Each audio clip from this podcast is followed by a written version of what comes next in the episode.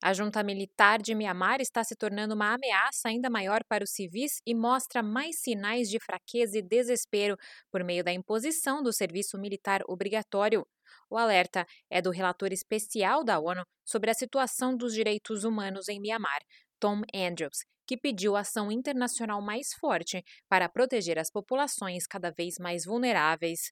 Segundo especialista, a junta militar de Mianmar permanece altamente perigosa, com perdas significativas de tropas e desafios crescentes no recrutamento, o que representa ameaças graves à sua existência. Enfrentando ataques vigorosos em várias frentes, a junta intensifica os ataques contra os civis, aumentando o uso de armas poderosas. Em 10 de fevereiro, a junta emitiu uma ordem que supostamente colocou em vigor a Lei do Serviço Militar do Povo de 2010.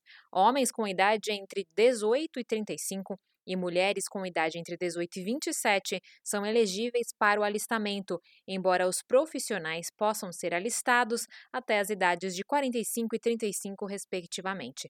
Aqueles que fogem de serviço militar ou ajudam outros na fuga estão sujeitos a até cinco anos de prisão. Um porta-voz da junta indicou que a meta é recrutar 5 mil pessoas por mês a partir de abril.